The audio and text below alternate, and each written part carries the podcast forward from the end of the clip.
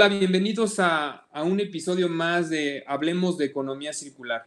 El día de hoy estoy muy contento porque nos acompaña el doctor Andrés Ávila. Él es el director ejecutivo de Polea. Polea es Política y Legislación Ambiental, es una AC que trata diferentes temas muy interesantes. Ha sido ese interlocutor entre en ocasiones poder legislativo, poder ejecutivo, grupos de la sociedad civil, haciendo investigaciones, reuniendo pues toda la información que se necesita en diferentes temas, desde cambio climático, en el tema de áreas naturales protegidas, en el tema de la biodiversidad, eh, y por ahí también el tema que nosotros nos compete es la economía circular. Entonces, quiero agradecer mucho, Andrés, el tiempo que nos regalas y pues bienvenido. Nos gustaría conocerte un poquito más.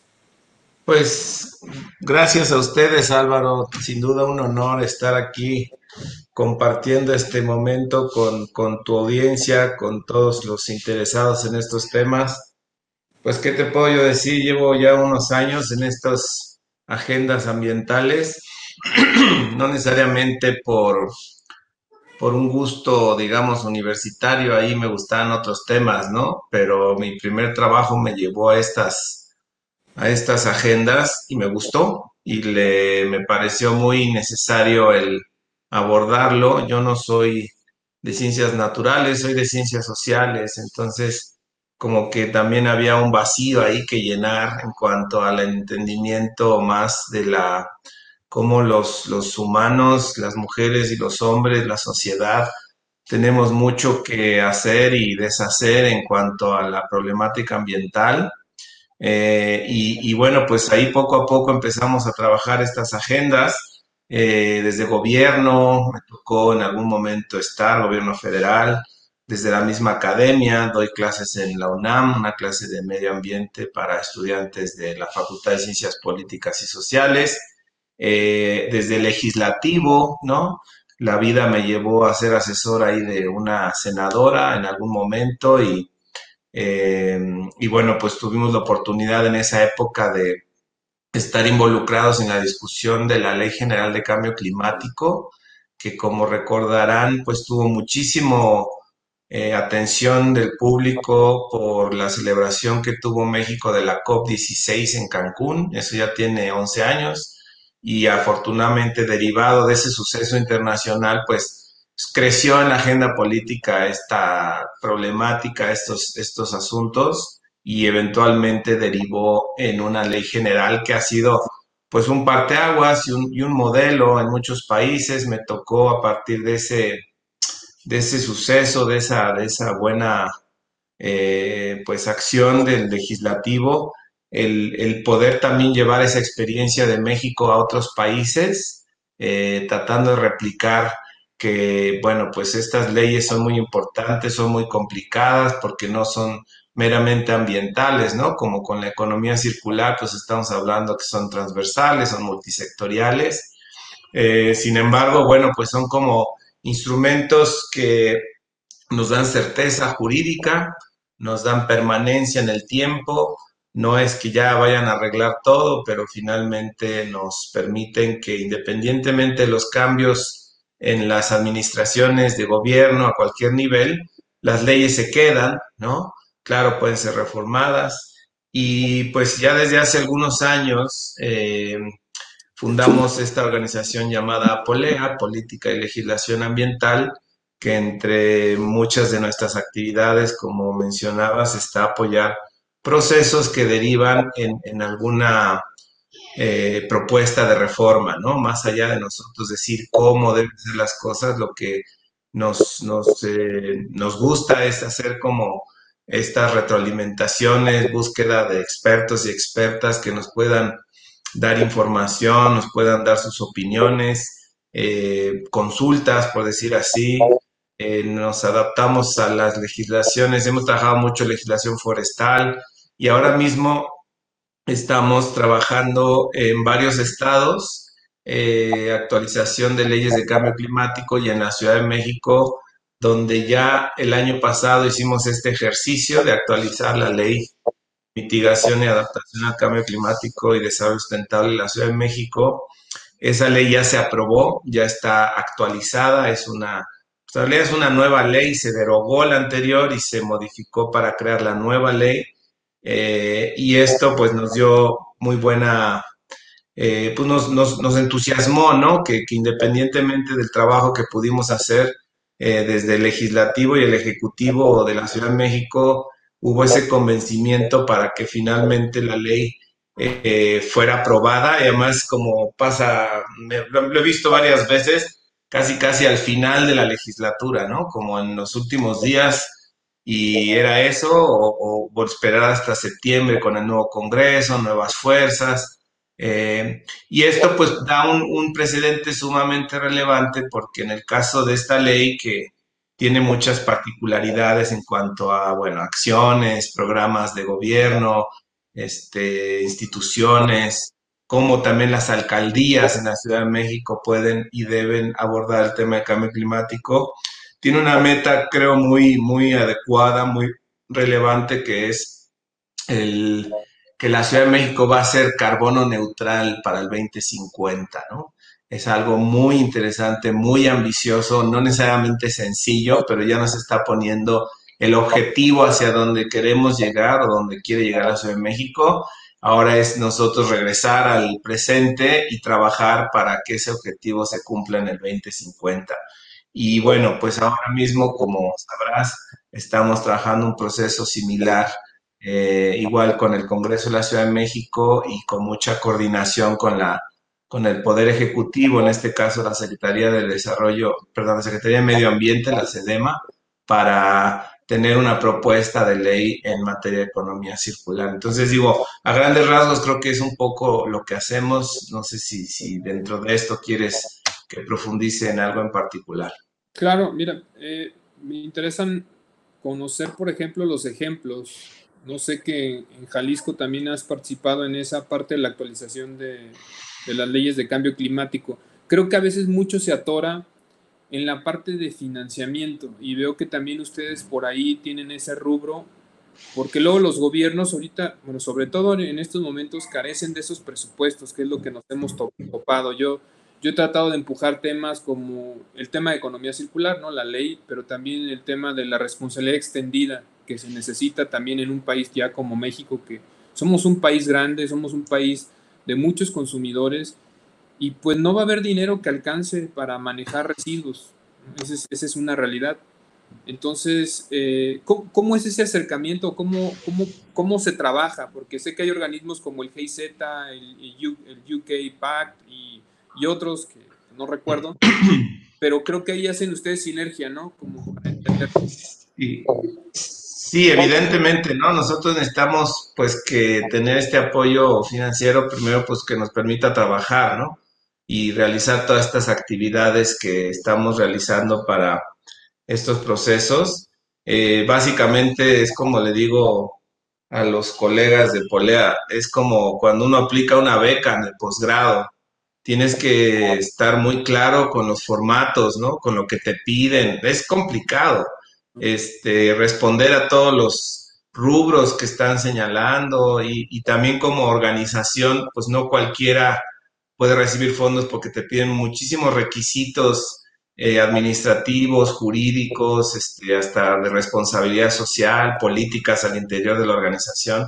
Y te soy sincero, pues la verdad es que este tipo de proyectos te permiten crecer eh, en ese sentido, ¿no? En darle muchísimo más disciplina a la, a la organización eh, y orden, porque pues al final no somos expertos, ¿no? No somos administradores, también vamos aprendiendo.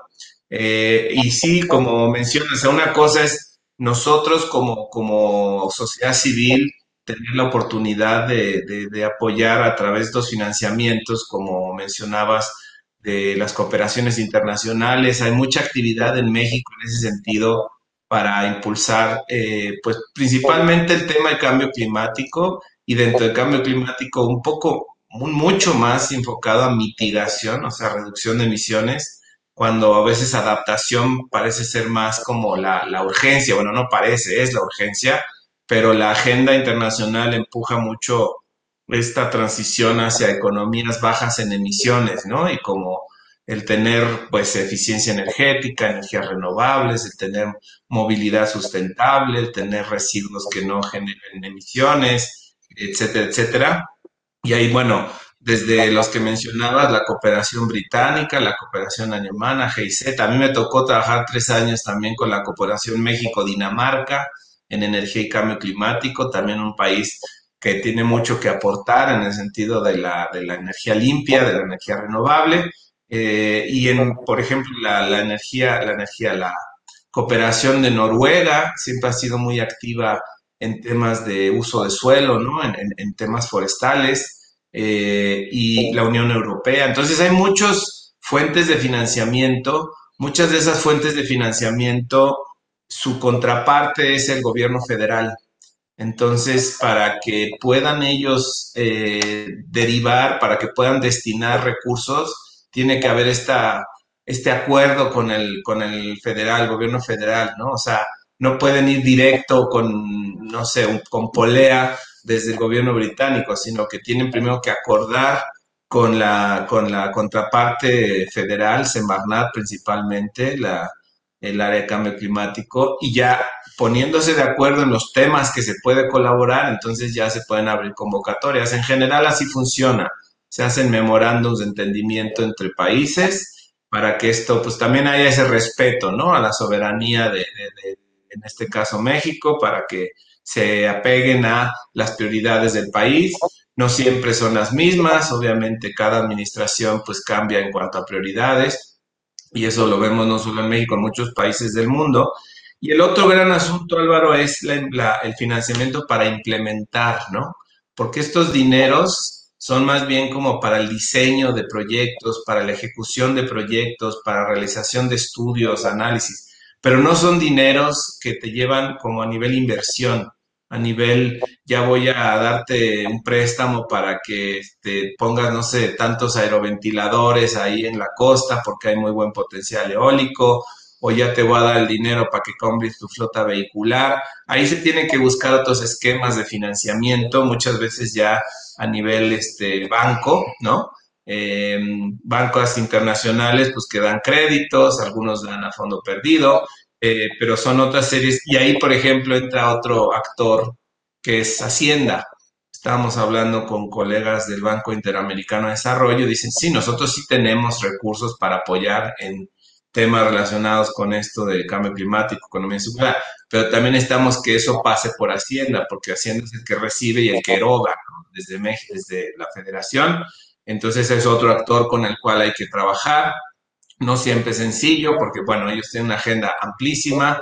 Eh, y la banca privada, que también poco a poco está poniendo entre sus condiciones para, para hacer préstamos que tengan este componente ambiental y social, ¿no? Eso está muy interesante, que poco a poco también se están condicionando los nuevos créditos a, a esta responsabilidad ambiental y social eh, ahí hay mucho trabajo, muchos especialistas, si en algún momento gustan, nos podemos poner en contacto con ellas y ellos, pero creo que eh, no está siendo lo suficientemente rápido. Necesitamos convencer que, pues, estas inversiones, y además, ¿quién puede entrar a estos grandes proyectos? No son los grandes capitales. Y luego el gran reto pues, es también el, el ciudadano pues, promedio, ¿no? Que no necesariamente va a pensar en eso poco a poco, no sé, este, ustedes lo habrán visto, interesante cómo en términos de ahorro de energía, estos boilers solares ya son mucho más comunes, ¿no? Porque pues ahora sí que oferta y demanda, ha habido más demanda, eh, la gente quiere ahorrar gas, entonces pues también hay más oferta y finalmente pues eso hace que bajen los precios. Esos son pues, los mecanismos que, que ojalá fueran más, los autos eléctricos, poco a poco están ganando terreno en el mercado, siguen siendo caros, los paneles solares, ¿no? Etcétera, etcétera. Entonces, bien, como dices, este tema de financiamiento es bien importante, también desde el punto de vista de la recaudación, ¿no? Por ejemplo, ¿qué pueden hacer los gobiernos para desincentivar el uso de los combustibles fósiles? O sea, si, eh, bueno, el, uno muy sencillo, pero que a nadie le gusta, es el, impuesto a los combustibles, ¿no? A la gasolina, que en realidad pues es un impuesto ambiental, es un desincentivo para dejar de usar combustibles fósiles. Sin embargo, el que tome la decisión a nivel político, pues tiene muchísimos costos, es totalmente antipopular, ¿no? ¿Por qué? Pues porque en el día a día la gasolina, pues la requieres para cantidad de cuestiones que, que, que están relacionadas con nuestros pero se puede hacer otro tipo de impuestos al carbono, se puede hacer como este, fases, ¿no? Regular a partir de ciertas cantidades, cosas por el estilo. En el caso de Jalisco, se ha tocado la posibilidad, como decías, estamos trabajando también en el Estado de Jalisco en la actualización de su ley, de tener un impuesto, eh, pero también ahí la gran pregunta, Álvaro, es, bueno, ok, tenemos un impuesto que en su momento lo ha habido a nivel federal, pero ese dinero recaudado no necesariamente regresa para la causa ambiental. Se queda en las arcas del tesoro, ¿no? De la hacienda. Y tú dirías, bueno, pues entonces vamos a hacer todo el caminito desde la, del ingreso y el egreso que también tenga un, un tinte ambiental. Y si estoy recaudando 100, pues de esos 100 que 60 vayan seguro a energías renovables, ¿no? O, o a movilidad sustentable, como decíamos. Entonces, eh, regreso un poco a lo que decía al inicio, ¿no? Estos son temas, no son solamente ambientales. Necesitas gente que sepa de economía, de ingeniería, de química, de física, obviamente biología, ecología, ciencias sociales en general, porque pues para hacer estos cálculos de egresos, los costos, cuánto te cuesta implementar una medida ambiental contra cuánto te cuesta no hacer nada. Ese es un dato bien interesante porque ahí sí el tomador de decisiones dice, no, pues en balance, me conviene más hacer cosas que no hacerlas. O sea, simplemente porque me ahorro más dinero, ¿no? Hay una anécdota muy interesante, y disculpen aquí que, profundice, pero el protocolo de Montreal sobre las sustancias agotadoras de la capa de ozono, un problema que se empezó a, a, gestar en, bueno, desde que empezáramos a usar los CFCs, los clorofluorocarbonos. Entonces hubo un problema porque estos clorofluorocarbonos tenían esta cuestión de que al subir a la estratosfera se rompía la molécula y el cloro rompía el ozono. Y el ozono es nuestro filtro solar. Entonces, con más este, rayos ultravioleta, más daños a la salud, gran problema global porque esto ya se estaba haciendo muy grande y resulta que, bueno, ¿cómo convencer a los países que hagan algo para ya no usar los clorofluorocarbonos? El dato ahí es bien interesante, se hizo un balance, ¿cuánto costaba dejar que el problema sin resolver, haz de cuenta, mil millones de dólares. Estoy dando números al azar. ¿Cuánto costaba dejar de usar los clorofluorocarbonos? 100 millones de dólares. Balance 900 millones de dólares a favor. ¿Por qué? Porque si tienes menos eh, rayos ultravioleta, simplemente los ahorros en salud pública, Álvaro. O sea, menos cánceres de piel, menos cataratas en los ojos, también menos pérdidas de cultivos y así de sencillo, ¿no? Los números no mienten. Me convenía más dejar de usar un producto químico dañino al ambiente que no usarlo y entonces pues, los números me favorecían. Ese es un poco lo que a veces nosotros también tratamos de usar para convencer a tomadores de decisiones que no necesariamente son especialistas en estas agendas. Dice, bueno, no me creas a mí, créele a los números, ¿no? ¿Cuánto te, te va a costar si no haces nada el cambio climático? Pues te va a costar en México creo que 147 mil millones de pesos, está, no de dólares, está en un estudio ahí de, de. ¿Cuánto te va a costar implementar las medidas para revertir el cambio climático? Pues 127. Hay como un balance favorable de 15 mil millones de dólares. ¿Sí? Pero esos 15 mil, no o sea, hay que agregar todas las ventajas que te va a dar la inversión en algo que se va a quedar a perpetuidad, ¿no? Sin embargo, ya créeme, con esto termino, aquí hay un punto bien interesante, que el que toma la decisión ahora no necesariamente va a ver los resultados. Y ese es uno de los grandes retos de la agenda ambiental. Nosotros, eh, bueno, los políticos, digo, cada quien sabrá y su opinión, yo creo que hay de todo muy valiosos, otros no tanto, duran poco tiempo, tres, seis años en México, ¿no? Y si yo tomo una decisión ahora de este, revertir, no sé, todos estos patrones de producción y consumo insustentables, los resultados los voy a ver en 10 años, en 15 años. Yo ya no voy a estar. No, le voy no tiene capital político una decisión en corto plazo, ¿no? Entonces, ahí viene un asunto que creo que hay que seguir trabajando para resolver. Y el otro tema es la intergeneracionalidad, ¿no? Que también la decisión que tomes ahora va a beneficiar a los pequeños, Y eso sí es justo, ¿no? Lo que no es justo es que tomes decisiones que tú tal vez, porque tienes muchos años, pues tristemente ya no vas a estar en 10 años, pero los pequeños iban a estar. Entonces también ellos tienes que pensar en ellos para que tengan por lo menos lo mismo que nosotros tuvimos, ¿no? Es la noción básica de la equidad intergeneracional. Y bueno, pues perdón, pero me emociono con estos asuntos. No, totalmente de acuerdo y por eso no te quise interrumpir. Aquí estoy haciendo algunas notas. Coincido completamente y es algo que, que me ha tocado también esta labor de 20 años de estar en temas ambientales. Yo a lo mejor en la parte más práctica, en la, en la implementación de acciones. Yo soy más del otro lado, ¿no? Es lo que vamos a hacer, cómo lo, lo llevamos a, a, la realidad y cómo lo ejecutamos para que sea viable técnicamente y económicamente, porque si no, tampoco ninguna empresa sería sostenible.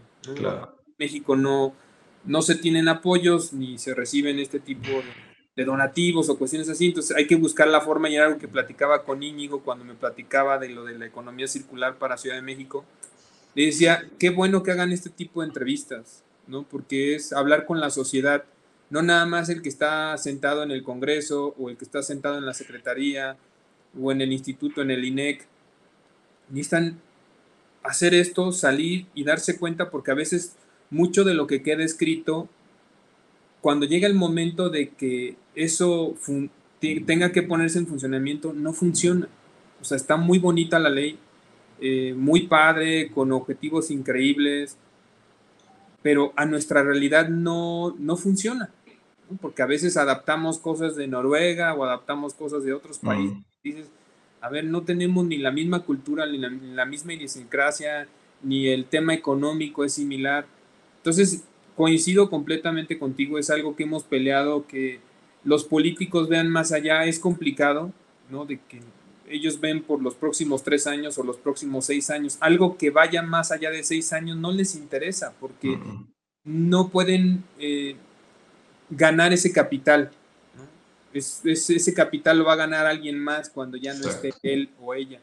Y entonces ahí es donde entra la diferencia de un poquito hacer al lado, al lado el ego y creo que estas nuevas generaciones ya están más abiertas. Yo espero que estas nuevas generaciones que están llegando de, políticos y lo espero de todo corazón, tienen más sensibilidad. No sé si a ti tocó, pero creo que sí. O sea, hace, no sé, 20 años, 18 años, yo trataba de acercarme a la industria y hablar de reciclaje de electrónicos y se me quedaban viendo así bien, o sea, raro y me mandaban con la gente de finanzas, o sea, o la gente de compras, uh -huh. que nada tiene que ver.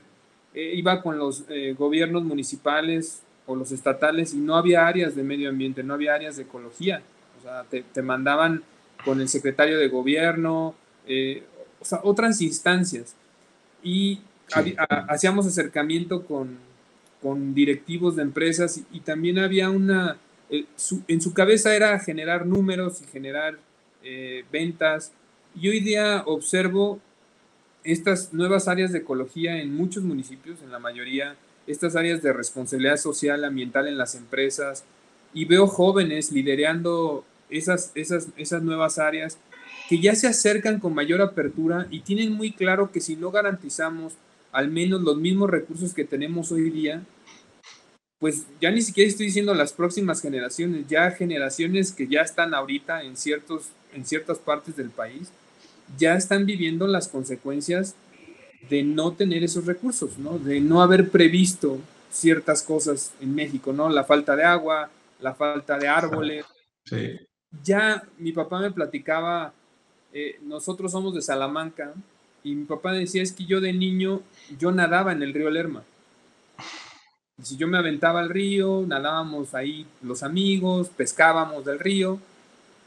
Dice, ¿cómo ya, ahora sí, en un corto lapso de tiempo, o sea, ahora sí, en una vida, tú sí estás viendo cambios que ya no van a regresar? O sea, ese río fácilmente uh -huh. va a estar como hace 50 años, así la realidad. Y cada vez se va achicando más ese lapso. O sea, vemos uh -huh. cambios de 10 años, de 5 años, que antes a lo mejor mi papá decía, pues a lo mejor tu abuelo, pues sí, él, él vivió en la etapa del río, pero se murió y siguió viendo un río sano, ¿no? Hasta cierto punto. Pero ahora a mí ya mi generación ya no me tocó. Y creo que en mi generación ahora de, mía, me estoy dando cuenta cosas de que ya no van a regresar y que si seguimos a este mismo paso, pues, ¿qué va a pasar con mis hijos y con mis nietos? Y ahí empieza un poquito la sensibilidad de estas tormentas, estos incendios que hemos visto en Australia, en California, aquí mismo en México. Ya es una realidad y, y, eso sí siento que la gente se está sensibilizando. Donde nos quedamos cortos es cómo sumar a esas personas que ya se sensibilizan para que actúen. Porque lo ven bien complicado. Dicen, es que, ¿qué puedo hacer yo? digo, no, puedes hacer mucho. O sea, tienes ese poder de consumidor de empezar a investigar qué marcas están tratando de hacer algo positivo. ¿Qué marcas a lo mejor nada más hacen greenwashing, pero qué marcas sí desde fondo están tratando de, ajustarse? ¿O qué marcas nuevas? Porque hoy día hay muchas empresas pequeñas que están a nivel regional o a nivel local haciendo cambios y estas empresas grandotas están empezando a, asomarse a verlas. Entonces, coincido contigo, por ejemplo, aquí en Querétaro, hasta donde tengo entendido el programa de la verificación vehicular, ese dinero que genera la verificación es un dinero que se queda en el Estado y ellos han formado un fondo verde. Y con ese fondo verde, eh, pues obviamente apoyan eh, cuestiones que vayan enfocadas al medio ambiente en el estado de Querétaro una, pregunta que me salta ahí, estos fondos eh, de financiamiento a, todo esto que estás haciendo como polea en diferentes partes de México, hacen el acuerdo a nivel federal, pero ¿cómo llega el apoyo con el Estado? O sea, ¿el, Estado tiene que aplicar a ese apoyo o el Estado toca puerta directamente? Buena pregunta.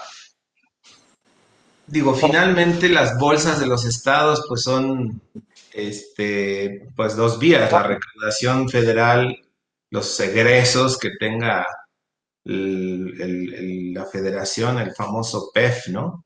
Que es el que siempre está ahí, el estira y afloja en principios de las legislaturas en septiembre para acabar de definir hacia dónde se van los diferentes rubros de presupuesto y obviamente de ahí hay una bolsa que va a los estados y dentro de esa bolsa, la verdad es que no lo sé, Álvaro, te, mentiría si, si, cómo se desglosa a nivel estatal en cuanto a sectores, porque en el ámbito de medio ambiente, pues sí, está muy claro, ¿no? Está el ramo que, le toca al sector ambiental, que de hecho nosotros también como sociedad civil hemos tratado de apoyar en diferentes circunstancias que se, que se suba la cantidad a esas bolsas, ¿no? Tú sabes que la tendencia es a la baja desde 2015, el patrón es disminuir, disminuir, disminuir. Creo que estábamos en unos, no sé el número exacto, pero más de 50 mil millones de pesos en 2015 para el sector ambiental, probablemente más, y ya estamos en 30 mil, ¿no? Y de esos, por ejemplo, nos tocó verlo para el sector del sistema áreas naturales protegidas, este, son como mil millones de pesos, simplemente no hay para, para pagarle a los guardaparques, ¿no? Este, que pues así como, eh, al final pues sí hay que invertir, entonces bueno, también la sociedad civil, mucha de nuestra accionar es en ese sentido, de, jalar recursos para. Em, también entiendo por lo que hemos trabajado ahora con los estados, pues que es una lucha constante como a nivel federal, que, que, que este, no hay con qué pagarle a la gente. Entonces muchas veces se, depende de estos eh, acuerdos, digamos, con cooperaciones que a nivel, a nivel país, hasta donde sé, los estados no pueden negociar internacionalmente, ¿no? Sino que es la federación. Digo, yo eso lo sé porque trabajé mucho el tema de agua en la frontera México-Estados Unidos y, por ejemplo, Chihuahua no puede hacer su acuerdo con Texas, ¿no? Chihuahua, bueno, es México que tiene que hacer su acuerdo con Estados Unidos para la partición de un, de un, de un recurso en ese sentido. Entonces, lo que se, se hace, y, y, también lo hacen a nivel federal, es, por ejemplo, una cooperación te dice, oye, pues yo te puedo ayudar a que trabajes el sector este, pues, de energía, pues sí, pero pues tú me vas a poner a trabajar en el sector de energía y yo no tengo gente para trabajar. Entonces la cooperación te paga consultores. Entonces estos consultores muchas veces los tienes de planta, como si fuera un funcionario, y, están en un proyecto específico con una este, temporalidad específica y esa es una manera de resolverlo. Las cooperaciones no les encanta ese modelo porque sienten que este, pues este persona, consultor que pongas ahí tiempo completo, pues lo vas a perder porque se va a ir en, inmiscuido en las tareas del día a día de, de esta, del área donde vaya, pero esa es una forma. Eh, creo que también depende mucho de los titulares de las secretarías de medio ambiente o los mismos funcionarios. En los estados que he trabajado, que estamos trabajando como, como Jalisco, como Guanajuato, Yucatán, eh, Puebla, Quintana Roo, y, no por echarle tierra a nadie, ¿no? Pero, pero me he topado con funcionarios que tienen experiencia en otros ámbitos, entonces ellos mismos pueden hacer esta interlocución con, con, con fundaciones. Las fundaciones sí no tienen restricciones, ¿no? Por ejemplo, ellos sí pueden donar a, una sociedad civil sin necesidad de que el gobierno te, te dé la anuencia o no. Eh, y con eso pues, también nosotros mismos somos ejemplo de eso, ¿no? O sea, nosotros para qué, con qué estados trabajamos, pues en parte aquellos que tienen el interés en, en mucho sentido y que ellos mismos te, te, dan su aval político porque como decíamos hace un momento, no, uno puede tener todo el entusiasmo, las ideas, las ganas para impulsar estos temas, pero pues si no hay voluntad política, pues se quedan en buenos deseos. Entonces nosotros como sociedad civil lo que hacemos es este acercamiento con las autoridades estatales, en este caso, pues más específicamente con las secretarías de medio ambiente, y, y bueno, pues nos preguntamos si les interesaría un ejercicio de este tipo, en general te van a decir que sí, porque pues, es a favor de sus agendas. Y, por ejemplo, nos hacen una carta, ¿no? Diciendo que dirigido al financiador tal o X, y ahí nosotros les vamos diciendo, este, donde señalan que sí, que tienen interés en trabajar hacia este tema, ¿no? Entonces a nosotros eso nos da credibilidad, ¿no? Al final, como digo, estos son como, hay que tener el combo, ¿no? El combo político y el combo financiero, porque si tienes, puedes tener el recurso, pero pues este recurso no va a tener un destino muy productivo porque no va a haber voluntad política para echarlo a andar. O puedes tener voluntad política, pero no tienes el recurso financiero para impulsar los temas. Entonces creo que em, el reto es romper fronteras, trascender esta noción de lo global y lo local, ¿no? Y otro punto bien importante, Álvaro, en esto que hemos estado trabajando es cómo estos actores, que les llaman los actores subnacionales, o sea, que son estados, municipios y demás, están adquiriendo una fuerza bien interesante a nivel global. En el tema del cambio climático, pues está clarísimo, ¿no? Que la acción se lleva a cabo pues a nivel territorio, a nivel municipio, a nivel estado.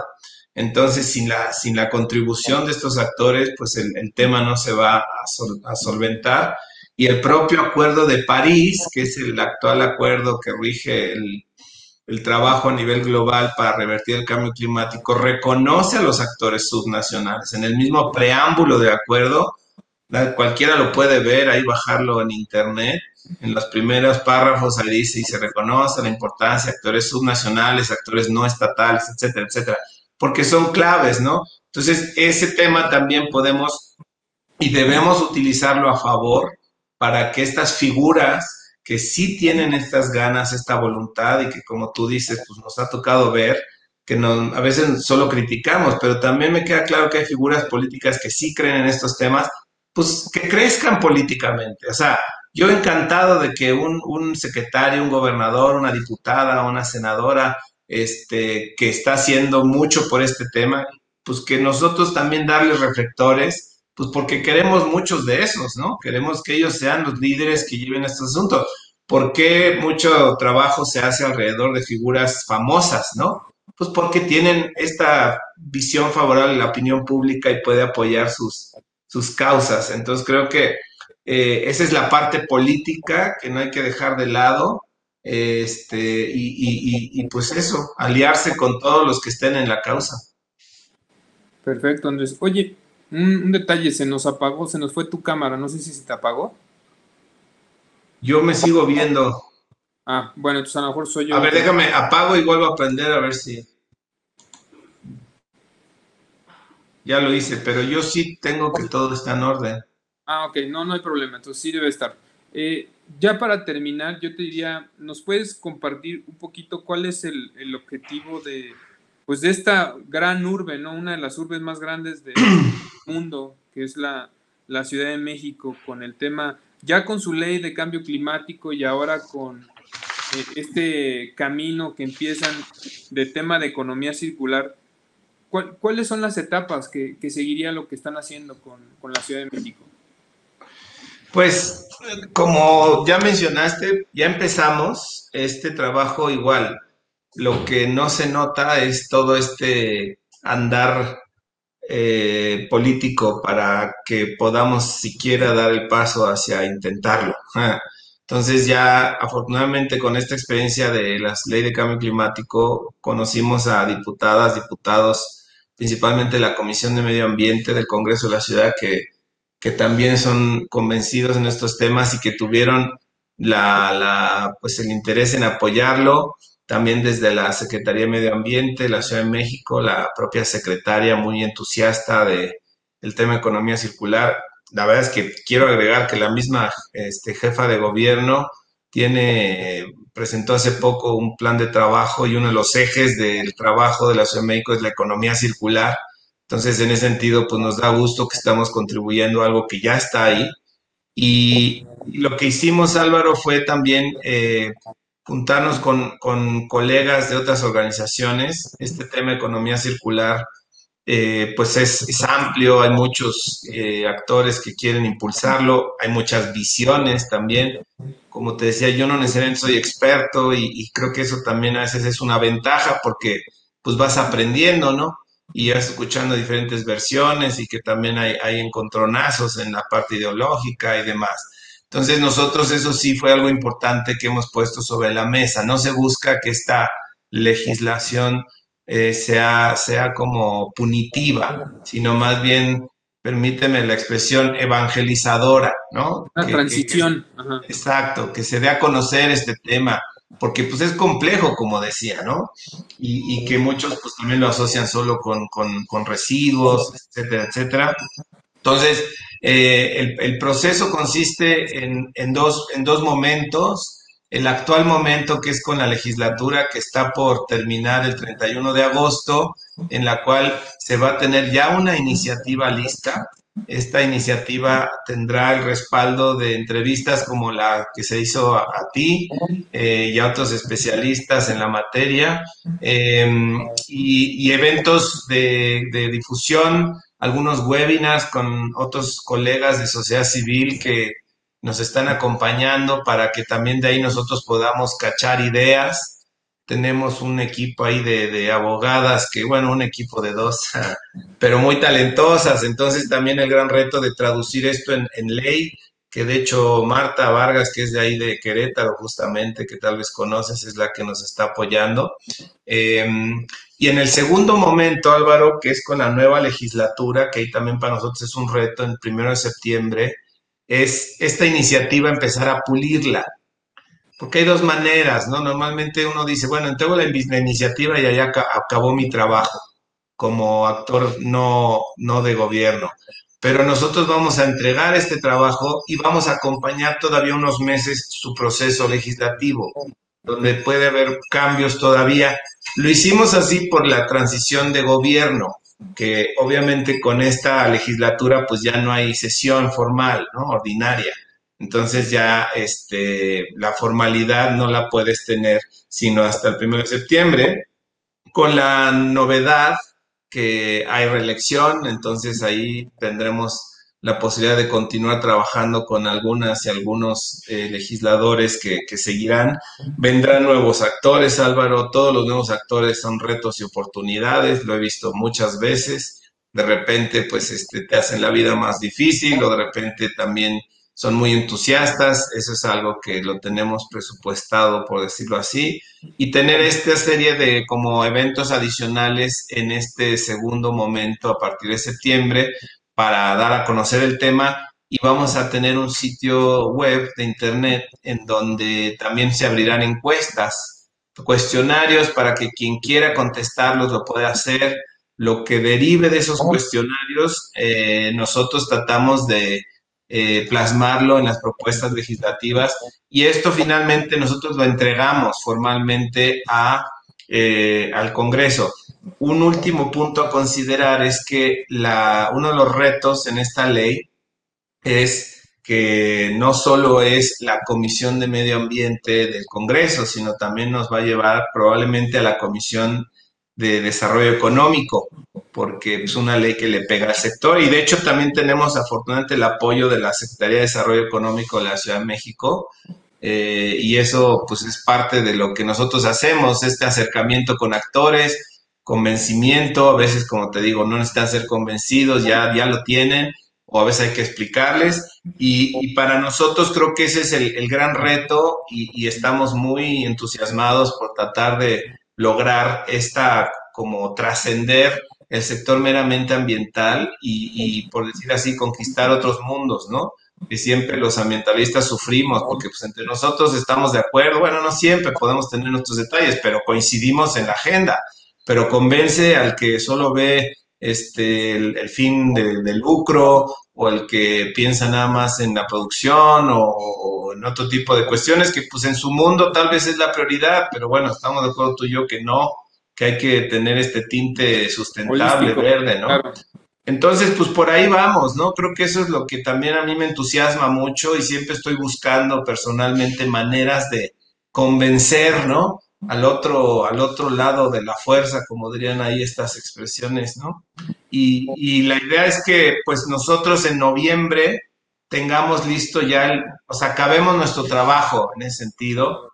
Eh, siempre puede ser necesario más tiempo, menos tiempo, pues ahí vamos aprendiendo, pero hay cosas que no están en nuestras manos.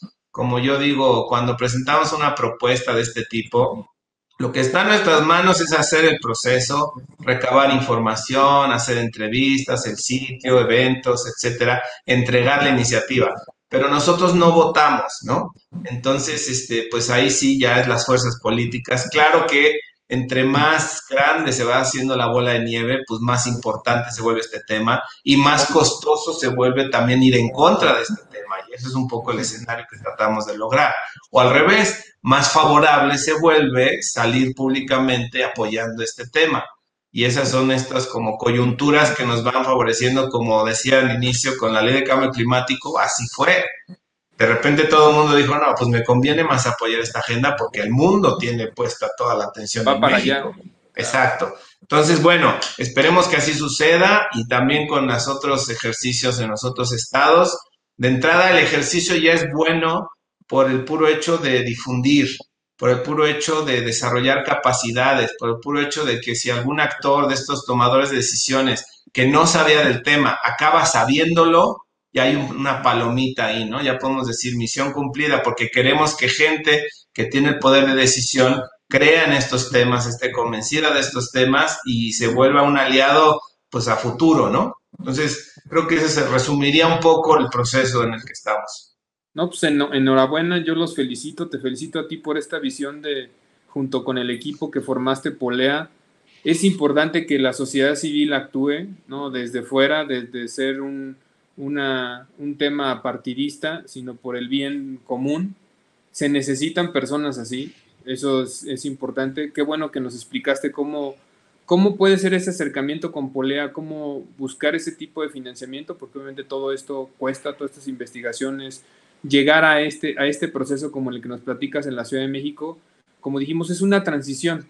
A lo mejor no van a ser poquitos meses ni poquitos, pero hay que empezar. O sea, yo siempre he dado este, este, este tema con las personas que me han tocado platicar en el transcurso de los años y les digo es que ya no podemos esperar tres o seis años más. O sea, en algún momento tenemos que empezar y ni modo, o sea, ese capital político a lo mejor no lo vas a, no lo vas a cosechar tú, o sea, lo sembraste tú, pero no lo vas a cosechar. Pero a lo mejor algún miembro de tu equipo político sí le va a tocar cosecharlo. Entonces ya es como que le estás cambiando la visión y empezarles a inculcar esta, pues se puede decir, vocabulario, ¿no? De economía circular, cambio climático, responsabilidad extendida, y ya te empiezan a preguntar, oye, ¿qué significa y cómo aplica? y les dices, oye, es que esto te va a generar empleos. O O sea, te va a generar, te va a detonar nuevas oportunidades en la industria, hacia allá van las cosas. Y como que ya le empiezan a agarrar el sabor, pero como tú dices, ustedes son un arma importante de cómo juntar esa información para justificar el paso que se va a dar. Entonces, los felicito y te agradezco nuevamente el, tiempo que nos regalas y pues enhorabuena, pues a seguir adelante con lo que se necesite en temas, en estos temas de economía circular, en el proceso que sigue, eh, con todo gusto podemos apoyar dando difusión o ayudando en el tema de otras entrevistas o cuestiones, encuestas que se tengan que hacer o difundir el, tema. Creo que de esto se trata este canal de Hablemos de Economía Circular. Pues gracias a ti, Álvaro, y te tomamos la palabra. O sea, justo necesitamos hacer alianzas con, todas y todos para que esto, esto crezca, ¿no? Y, como decíamos hace rato, si por ahí este, en el estado de Querétaro podemos apoyar, pues con mucho gusto, ¿no? Lo hacemos, ya más o menos sabemos la ruta, cómo se puede detonar esto, toma tiempo, pero pero sabemos que, que, pues hay canales, ¿no? Y en la medida que esto se consolide y crezca, también así habrá más financiamiento para apoyar estas causas. Pues muchas gracias, Andrés, y pues excelente día. Te mando un abrazo. Igualmente. Gracias por todo. Hasta luego.